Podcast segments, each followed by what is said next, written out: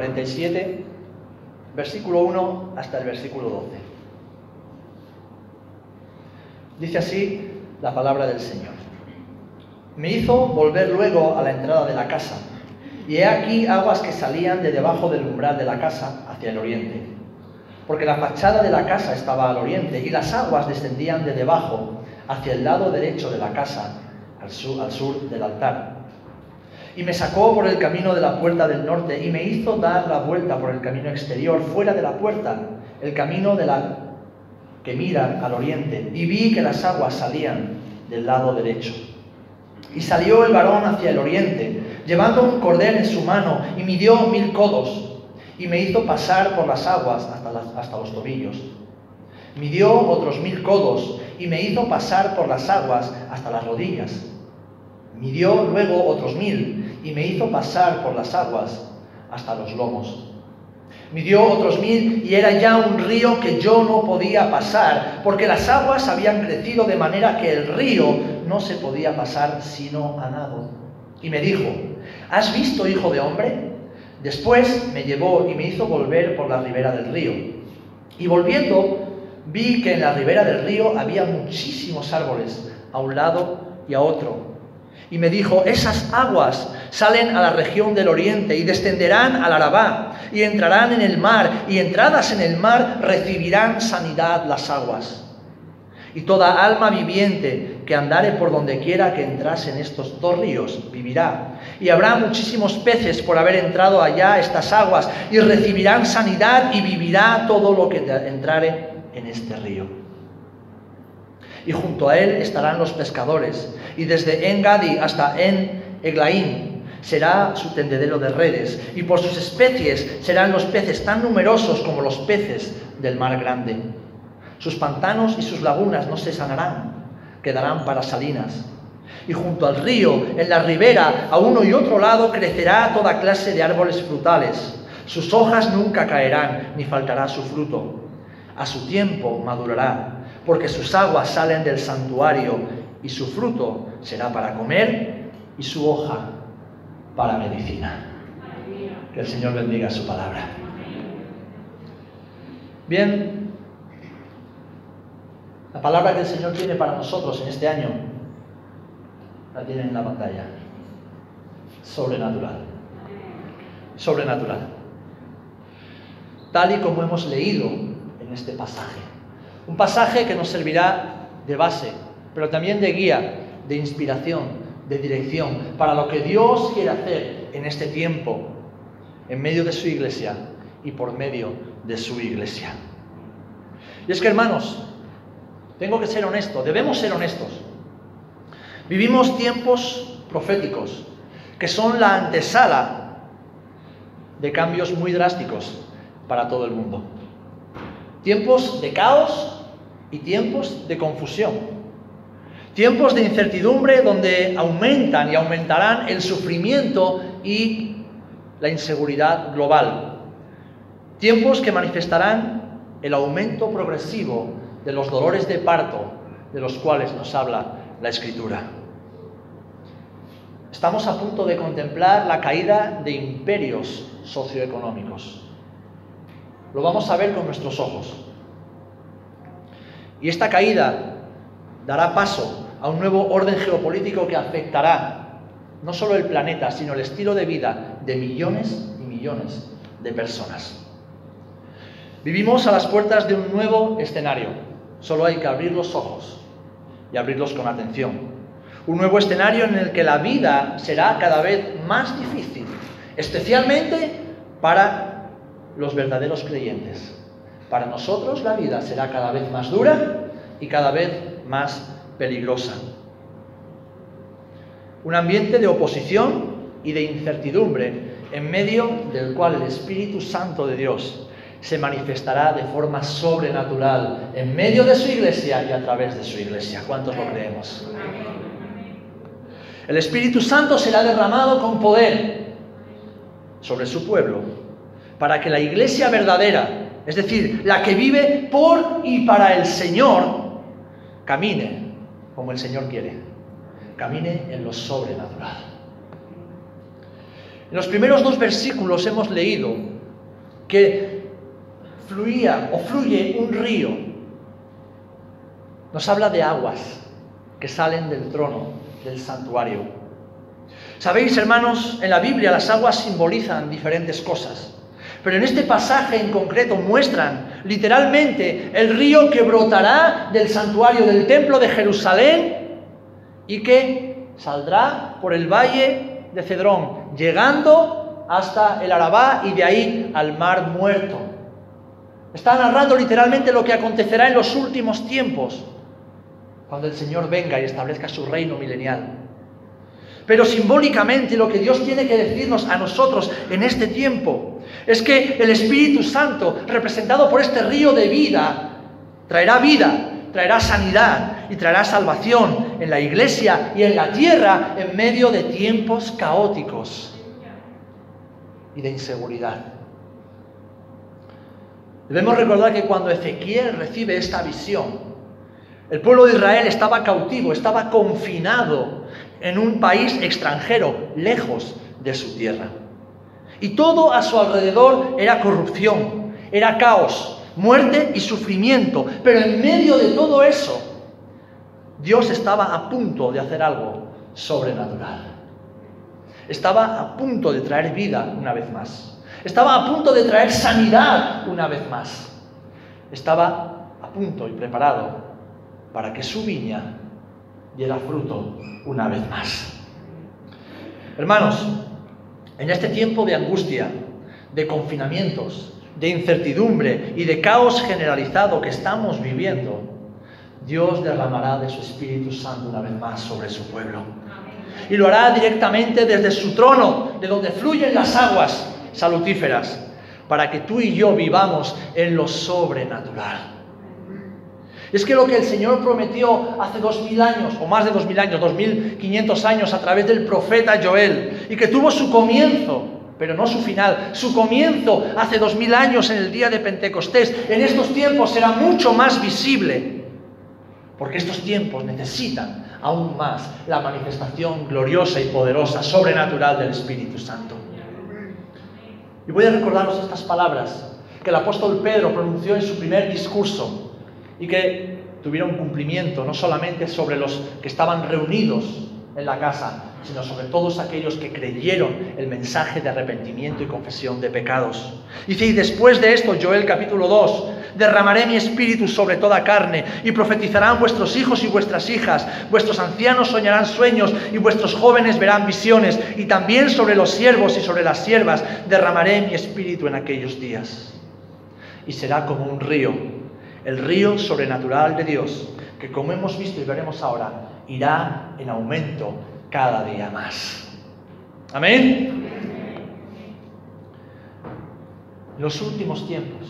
Fijaros, si hace dos mil años ya daban comienzo estos últimos días, estos últimos tiempos, cuánto más cerca estamos tú y yo de ver esa gloria manifestada sobre la iglesia y sobre la tierra. Los versículos del 3 al 6 vemos acerca de esta corriente, vemos acerca de este río. Una corriente sobrenatural que va aumentando, que va creciendo, hasta el punto en el cual ya no se puede atravesar sino nadando. Hermanos, es bueno tener buena memoria. Es bueno saber y recordar de dónde el Señor nos ha sacado y dónde el Señor nos ha puesto, dónde el Señor nos ha traído. Porque como meditábamos la semana pasada, si no hubiera sido por sus misericordias, nosotros hubiéramos perecido ya, pero por la misericordia de Dios es que estamos aquí. Seguimos en Jesús, seguimos en sus caminos. Durante los últimos años, el Señor ha insistido una y otra vez en un mismo mensaje. Y no ha sido algo intencional de, de parte de los predicadores, sino que ha sido intencional de parte del Espíritu. Y el mensaje es este. No sigáis la corriente de este mundo, vivid apartados para mí. Por medio de Romanos capítulo 12, versículos 1 y 2, que ha sido predicado en incontables ocasiones por diferentes siervas y siervos del Señor, Dios ha ido preparando nuestras vidas para este tiempo. Tiempo de sumergirnos en su río. Tiempo de dejarnos arrastrar por su corriente, esa corriente de aguas salutíferas, esa corriente sobrenatural de Dios. Estos tiempos que estamos viviendo para muchos, e incluso muchos dentro de la iglesia, están siendo tiempos de gran pérdida y de angustia. Pero sabéis, para los verdaderos creyentes, este es un tiempo de santificación y de vuelta a los fundamentos de nuestra fe. Durante años como iglesia hemos ofendido la presencia de Dios, no caminando en los fundamentos de la fe, predicando muchas veces un evangelio barato, un evangelio diluido, viviendo vidas completamente carnales, aferradas a las cosas de este mundo, viviendo poniendo nuestra confianza en las cosas materiales. Y el Señor, el Señor, que nos ama tanto, y que no está dispuesto a dejarnos en nuestra miseria y nuestra ceguera, el Señor nos ha ido preparando para que santificados y firmes sobre los fundamentos de su palabra, vivamos la vida que Él tiene dispuesta para sus hijos, una vida en el poder del Espíritu Santo, una vida en lo sobrenatural. El Señor nos está podando como a una viña, a su viña amada, y lo hace con amor, pero con firmeza recordándonos que su regreso está cada vez más cerca y que Él está comprometido hasta el final en completar su obra en cada uno de sus hijos. Pero podar duele, especialmente a la viña le duele. Necesitamos ser podados, necesitamos ser purificados, necesitamos ser lavados, necesitamos que Dios quite de nosotros todo aquello que nos estorba para cumplir con su propósito y voluntad.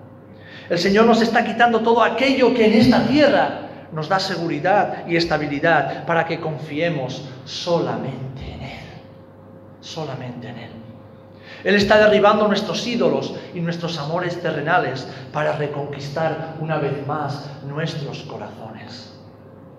El Señor está rescatándonos incansablemente de la corriente de este mundo en la cual muchos hemos caído y nos hemos dejado arrastrar aún estando dentro de la iglesia. La corriente de un mundo que nos aleja de Dios, pero que el Señor no está dispuesto a rendirse. Él está rescatándonos de esa corriente para que nosotros, vueltos nuestros corazones a Él, nos sumerjamos en su corriente sobrenatural. Tal vez como sucedía en este pasaje. En este tiempo algunos solamente quieran mojarse los tobillos y quedarse como los niños pequeños en la playa, a la orilla. Otros quizás decidan entrar y mojarse hasta las rodillas. Algunos más serán valientes y se sumergirán hasta la cintura. Pero para quienes crean y reciban la palabra de Dios, no habrá más opción que sumergirse totalmente y dejarse llevar por la corriente sobrenatural del Espíritu. Cuando lo hagamos, lo haremos en primer lugar soltando todo el control de nuestras vidas, dándoselo a Él, renunciando a lo mundano y terrenal en nosotros, rechazando todo aquello que disfrazado de verdad atenta contra la sana doctrina de Cristo que un día recibimos y que hoy más que nunca falsos maestros y falsos profetas pervierten abusando de la gracia de Dios. Nos sumergiremos abrazando todas y cada una de las promesas del Señor, deseando vivir la, la vida sobrenatural de Dios sin reservas y sin condiciones. ¿Cuántos dicen amén? amén? Porque como decía el apóstol Pablo en Romanos 14, porque ninguno de nosotros vive para sí y ninguno muere para sí. Pues si vivimos, para el Señor vivimos. Y si morimos, para el Señor morimos. Así que pues, sea que vivamos o que muramos, del Señor somos.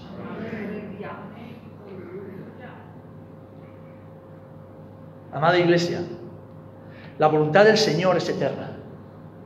Y aunque el mundo de hoy es muy distinto al que vio el primer derramamiento del Espíritu Santo sobre la tierra y sobre la iglesia, su propósito, el propósito de Dios, sigue siendo exactamente el mismo.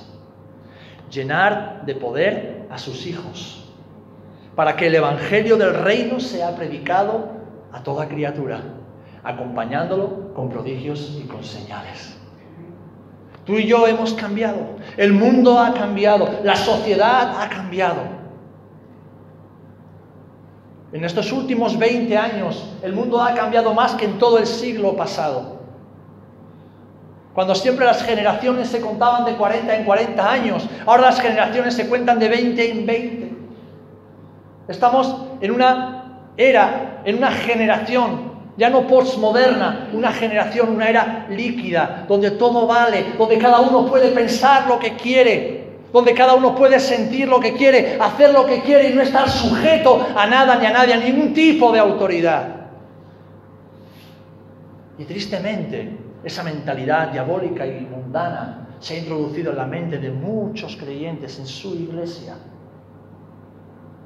Pero en este tiempo, las aguas sanadoras del Espíritu Santo vendrán para sanar toda mente, para sanar todo corazón y para poner el orden que Dios tiene en su palabra en las vidas de sus hijos. ¿Para qué? Para que todos y cada uno de nosotros cumplamos con el llamado, cumplamos con el propósito y la voluntad de nuestro Padre, que es conocerlo y darlo a conocer. Vivir en lo sobrenatural, el Señor quiere que vivamos lo sobrenatural de Jesús en su primera venida. Lo que Jesús manifestó en su primera venida. Él quiere que hagamos exactamente igual. De hecho, Jesús, ¿qué dijo? Cosas aún mayores haréis en mi nombre si creéis. Si creéis. Hay un condicionante, si creéis. Y creer no es vivir de cualquier manera y después que Dios nos use. No, creer es creer a Dios en todo. Es decir, que su estilo de vida debe ser nuestro estilo de vida. Que aquello que Dios no quiere para nosotros creemos que no es para nosotros. Que allá donde debamos ir, lo que Dios diga que hagamos, es lo que debemos hacer sin rechistar, sin plantearnos si debemos o no debemos, es lo correcto o no. Es decir, creer a Dios y obedecer a Dios un estilo de vida determinado por la voz del Espíritu que nos dirige y que decide qué debemos y no debemos hacer, a dónde debemos y dónde no debemos ir, dejándonos llevar por esa corriente, porque ya no estamos en la orilla, porque ya no estamos hasta las rodillas, ni estamos hasta la cintura, sino que estamos nadando. Y ya no nadamos hacia la corriente del mundo, sino contra la corriente del mundo, en la corriente poderosa del Espíritu Santo. El Señor quiere que vivamos la vida de los primeros creyentes, y no porque eran mejores que nosotros, sino porque es el patrón, es el estilo de vida que Dios tiene diseñado en su corazón para la iglesia. Dice Hechos 2, capítulo 43, versículo 43. Y sobrevino temor a cada persona y muchas maravillas y señales eran hechas por los apóstoles. Y el Señor añadía cada día a la iglesia a los que habían de ser salvos. En Hechos 5, versículo 12 dice así, y por la mano de los apóstoles se hacían muchas señales y prodigios entre el pueblo, y estaban todos unánimes. Y los que creían, versículo 14, en el Señor aumentaban más, gran número así de hombres como de mujeres, tanto que sacaban los enfermos a las calles y los ponían en camas y lechos, para que al pasar Pedro, a lo menos su sombra cayese sobre alguno de ellos. Y aún de las ciudades vecinas, muchos venían a Jerusalén trayendo enfermos y adormentados de espíritus inmundos, y todos, todos, todos eran sanados. Esto no es una vieja historia que tiene que motivarnos a creer en un Dios que tal vez que no. Esto es lo que Dios quiere para tu vida y para mi vida. Este es el modelo de iglesia que Dios ha establecido que debemos vivir tú y yo. Y no plantearnos si la historia, si la iglesia, si la sociedad, si la gente, las personas de esta generación están tan necesitadas del poder del Espíritu Santo como los de la primera generación. Porque aunque la sociedad cambie, el mundo cambie, la necesidad del ser humano sigue siendo la misma, ser reconciliado con Dios. Ser reconciliado con Dios. Y esto es el mayor milagro que puede ocurrir en la vida de una persona. No es la sanidad física, no es la multiplicación de la economía, no es que una relación se restaure. El mayor milagro que Dios puede hacer en la vida de una persona es que esa persona que está muerta resucite. Ese alma que está perdida y condenada al infierno, nazca de nuevo. Y para eso no necesitamos teología, ni psicología, ni filosofía, ni buenas estrategias. Para eso necesitamos el poder del Espíritu Santo actuando a través de nosotros. Y solamente creer, creer, creer a Dios y a su palabra. Y creyendo a Dios y a su palabra, vivir sujetos a Dios y a su palabra. Y entonces los prodigios y señales acompañarán a la predicación del Evangelio. Porque ya no estaremos viviendo en nuestra corriente ni en la corriente del mundo. Estaremos, mis amados, viviendo en la corriente de lo sobrenatural. Y es ahí donde el Señor te quiere llevar. Es ahí donde Dios te quiere llevar. Independientemente de lo joven o anciano que seas, del tiempo mucho o poco que lleves en la iglesia, de que te sientas más capacitado o menos capacitado. Dios no te ha llamado porque estés capacitado ni porque hayas estudiado o no hayas estudiado. Dios te ha llamado porque Dios te ama. Y porque Dios usa a los que están dispuestos. Nunca verás en la iglesia al Señor usando a los mejores. Ni verás en la Biblia a los mejores. No, Dios usa a los que quiere usar y a los que están dispuestos. A los que están dispuestos a renunciar a su yo, a su ego, a su, mis planes, mis propósitos, mis ideas, mis planteamientos. Y sencillamente dicen, Señor, no me conformo con los tobillos, no me conformo con las rodillas, no me conformo con la cintura. Señor, me abandono a tu corriente e iré allá donde tú me lleves. El Señor quiere llevarnos a vivir su vida, una vida en la dirección y el poder del Espíritu Santo, una vida sobrenatural que glorifique al Padre en este tiempo, aquellos que creyendo reciban esta palabra y se sumerjan, se sumerjan en el río, como vemos en el versículo 7, darán fruto abundante en sus vidas de una forma sobrenatural. Dice que en versículo 7, volviendo yo, hablando Ezequiel, vi que en la ribera del río había muchísimos árboles, a uno y a otro lado. Hermano, hermana, Dios te ha salvado y Dios te ha diseñado para que des mucho fruto para Dios, para que des abundante fruto para Él. No para que te enriquezcas ni te hagas famoso o famosa, no. Dios te ha salvado, Dios te ha llamado y Dios te está capacitando para que des fruto abundante para Él. Ese es el mayor propósito y gozo que un hijo una hija de Dios podemos tener en nuestras vidas. Hacer la voluntad de Dios y dar fruto de gloria para el Señor. Amén. En este tiempo el Señor traerá sanidad en las vidas de aquellos que lo crean y abracen su voluntad.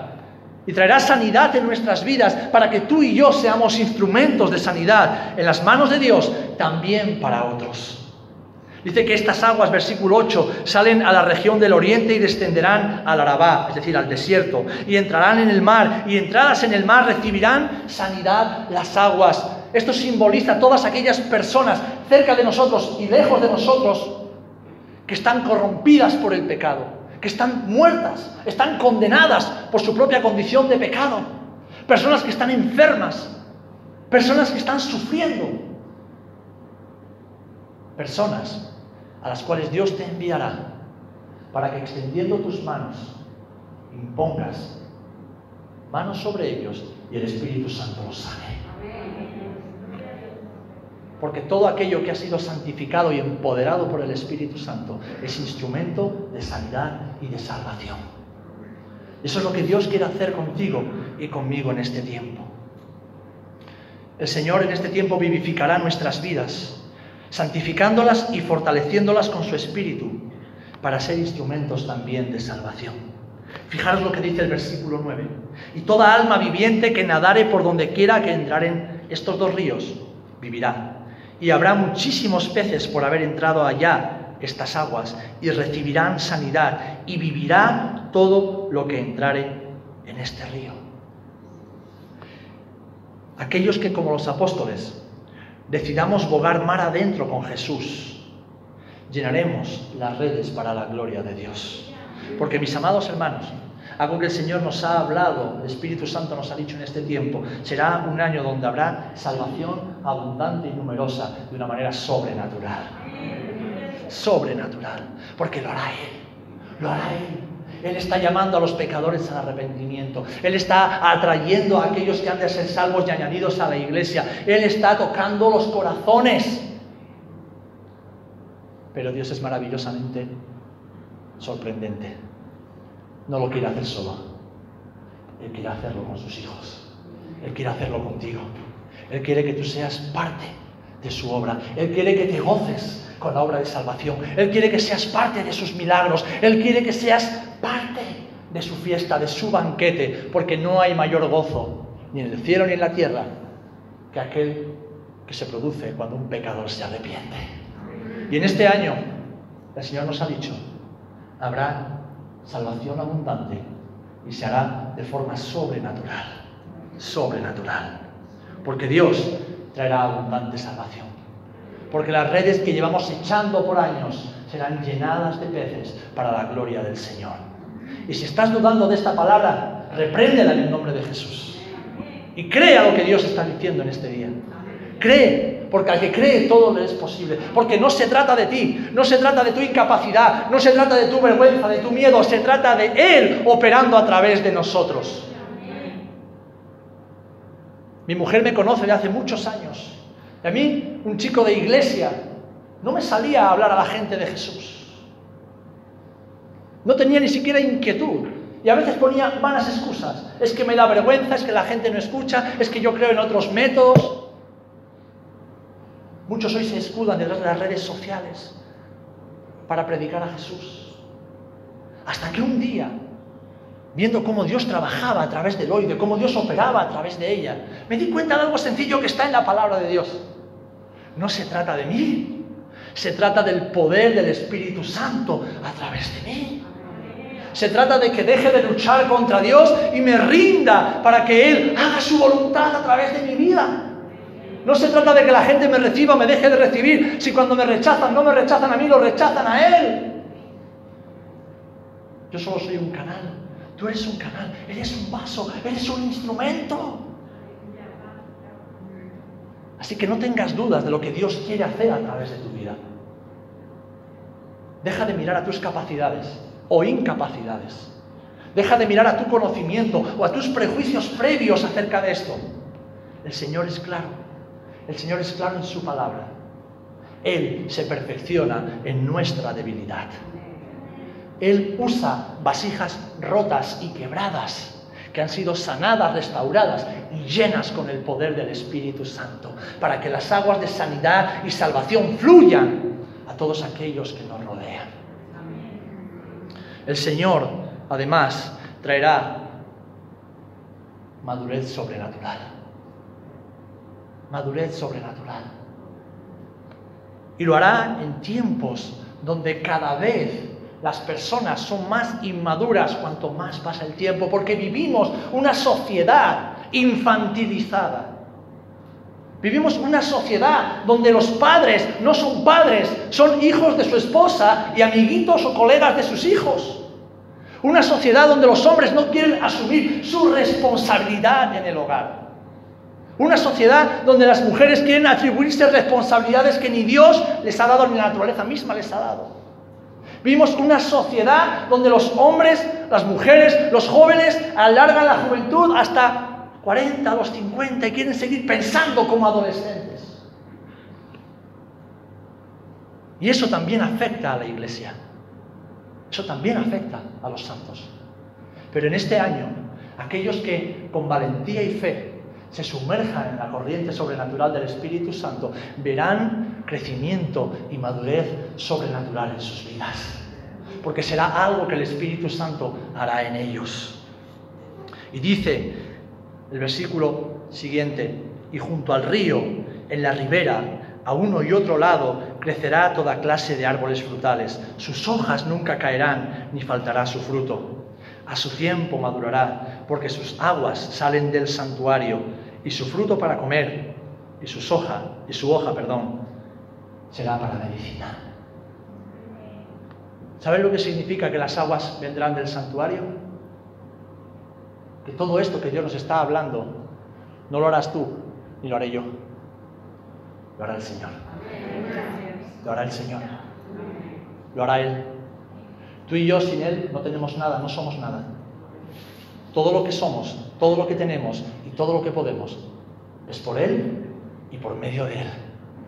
Pero ahora debe ser también para Él.